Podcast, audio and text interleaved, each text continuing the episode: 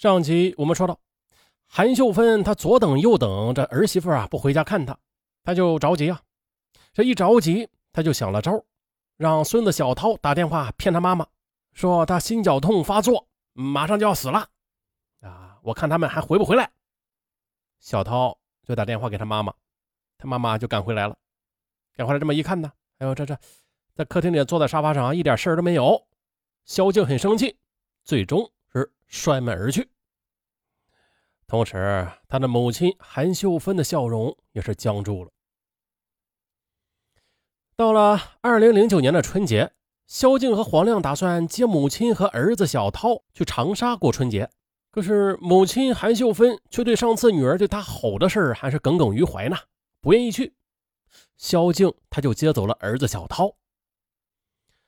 哎呦，韩秀芬走在熙熙攘攘的大街上。啊，他的心再次的被无边的寂寞紧紧的给掐住了。他开始怀念女儿对他的吼声了。他是多么渴望这身边能有个陪自己说话的人呢？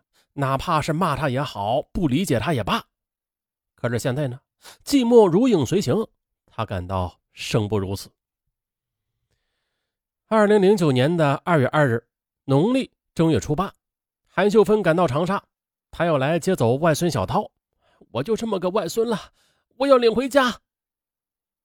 萧静见状，有些哭笑不得，只得开车将小涛和母亲送回了株洲。其实呢，韩秀芬接走小涛一事是想身边有个伴儿，二呢也是想借小涛之名让女儿常回家看看。然而韩秀芬她失望了，小涛正月初八回到株洲之后呢，这萧静就一直没有回家看望过。因为上次雪夜母亲撒谎心绞痛之事这令萧静觉得母亲就像个小孩一般不可理喻。零九年八月三日晚上，萧静和黄亮突然呢就回到了株洲。哎呦，韩秀芬乐得嘴都合不拢了，一直是跟在女儿后边，想和她说句话。可哪里想到，萧静和黄亮连日来忙于生意上的事好不容易回到家了，早已经是精疲力尽了，回家倒头便睡。韩秀芬只得独自闷闷不乐地看着电视。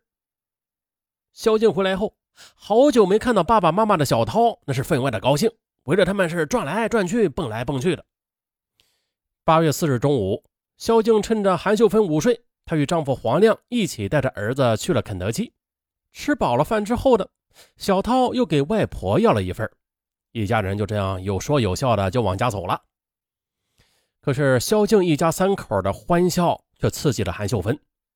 小涛甜甜的喊着外婆，并想拿起一块鸡腿往韩秀芬的嘴里边塞。韩秀芬呢，则一巴掌打掉了鸡腿转身呢进了卧室。哎呀，看到儿子吓得大气儿都不敢出，萧静生气了。她愈发觉得母亲不可理喻，于是便和丈夫商量要带小涛回长沙上学。原来这次萧静突然回家，就是准备带小涛回长沙读书的。可哪知他们的谈话被躲在门外的韩秀芬听到了，她一把推开房门，大声地说：“小涛是我的心头肉，你们凭什么想带走就带走啊？”萧静耐着性子和母亲解释：“妈，小涛今年七岁了，马上就要到九月份了，也是入学的时间，小涛得读书呀。”可谁知道韩秀芬却寸步不让：“不行！”小涛就在株洲读书，我负责照顾他。你们一个个的都不在我身边，也一个个的都不回来，我就这么个外孙了，你们还要抢走吗？见母亲如此固执，萧静不再吭声了。八月五日晚上，因为手机在充电，萧静则拿起家中的座机，给长沙一个认识的学校的校长打电话，联系小涛上学的事儿。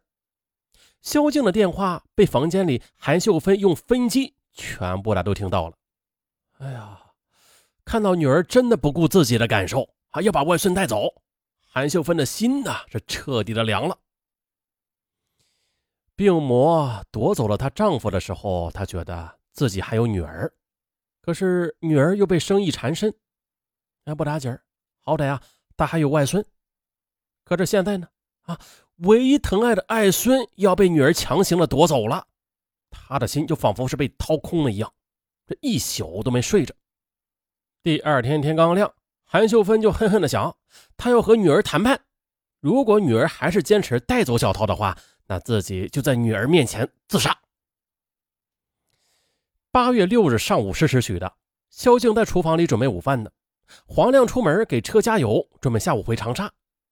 小涛一个人在客厅里玩了一会儿，发现外婆还没有出房间，啊，便溜进了韩秀芬的房间，坐在韩秀芬的腿上，并且撒娇的搂着外婆的脖子，亲着外婆的脸。韩秀芬则把她的脸紧紧的贴在小涛的脸上，悄悄的问：“宝贝儿，跟外婆留在株洲，在这里上学好不好呀？”小涛为难的看了看外婆，摇了摇头。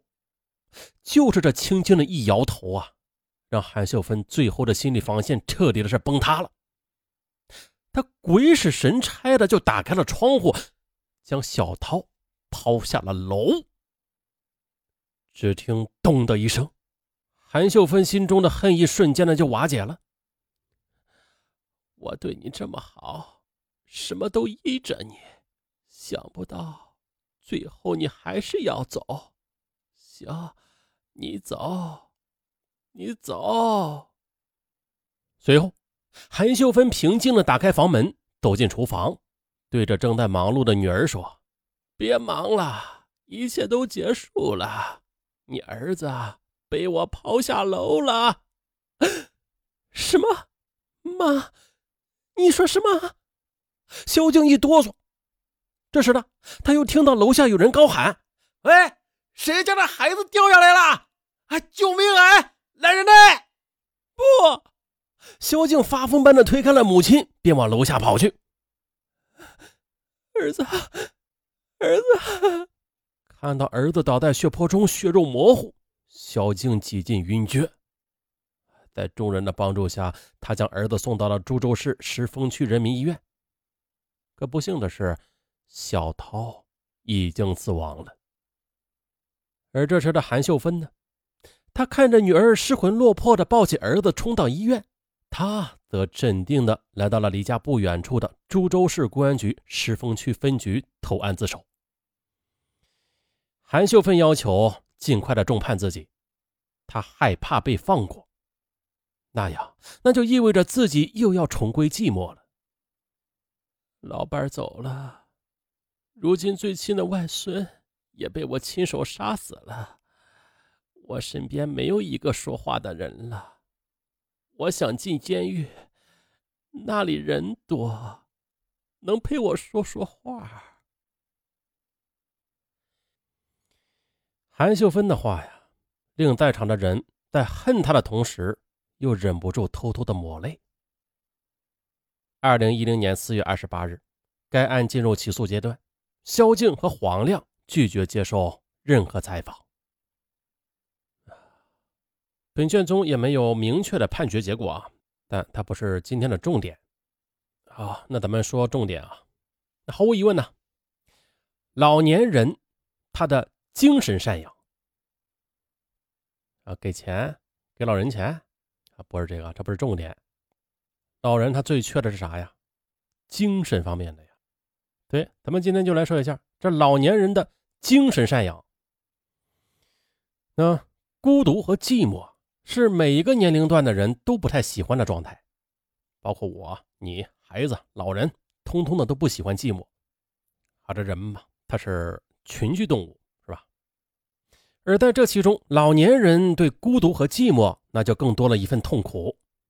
由此啊，多给老人一些精神慰藉，那是完全有必要的，也是应尽的责任。那下面咱们再除去这些必要和责任，再从老年人这方面来看啊，如果能够体谅一下儿女的处境，保持一定的心理独立啊，学会自己管理自己的心情，广交朋友，多和同龄人交流，而不是在精神上过分的依赖儿女啊，再或者把照顾自己心情的责任全部的都压在儿女身上，那这样的悲剧也就不会发生了吧？啊，现在要不说。大街上经常看到一些大爷大妈呀，在跳广场舞，哇，每天都去啊，跳的真热闹，是吧？对，这就是一种嗯广交朋友啊，和同龄人交流的一种渠道嘛。那有些事儿，说实话，咱们不到那个年纪，咱们不经历，咱们理解不了。嗯，看到没有？听上文说的案那么就能提前理解、提前了解啊。啊，咱们再回来，六十五岁的韩秀芬，她的身体很好，也没有什么大毛病。女儿一家虽说不在身边吧，啊，对老人其实也是尽力的去照顾的。为了体谅母亲的心情，女儿甚至把年幼的儿子送来和母亲作伴。本来这日子也可以过得很平静安宁的。可是呢，韩秀芬她不认为自己依然是负有照顾自己的人生和心情的责任了，她就把所有的责任全部的都推给了女儿，尤其是在精神上过分的依赖女儿的给予，这才导致了惨剧的发生。啊，由于自己内心非常的无力，他呢就会企图的去控制女儿，甚至用谎称生病这样的方式，那而不是正面的去表达自己的需要，啊，去和女儿一起商量一下解决问题的新方法，而仅仅呢是在内心把女儿是不是回来呀，是不是让外孙在自己身边读书，或者当成女儿是不是爱自己的试金石，去衡量指责女儿，以至于啊。不惜摔死自己的外孙。哎呀，啊，最后再说一句吧，这一个人呢，永远不可能控制另外一个人的，无论你有多么高尚的理由，记住了，无论有多么高尚的理由，如果想要对方表现出你想看到的那一面，你只能用体谅的心去和对方交流，是交流，而不是用怄气、指责、抱怨去控制对方。对自己的儿女也不例外。反过来说也是这样。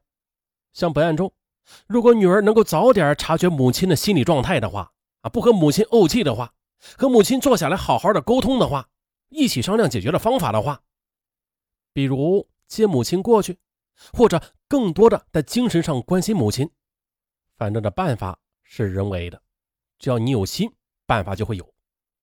那如果这样的话，这个悲剧。也就不会发生。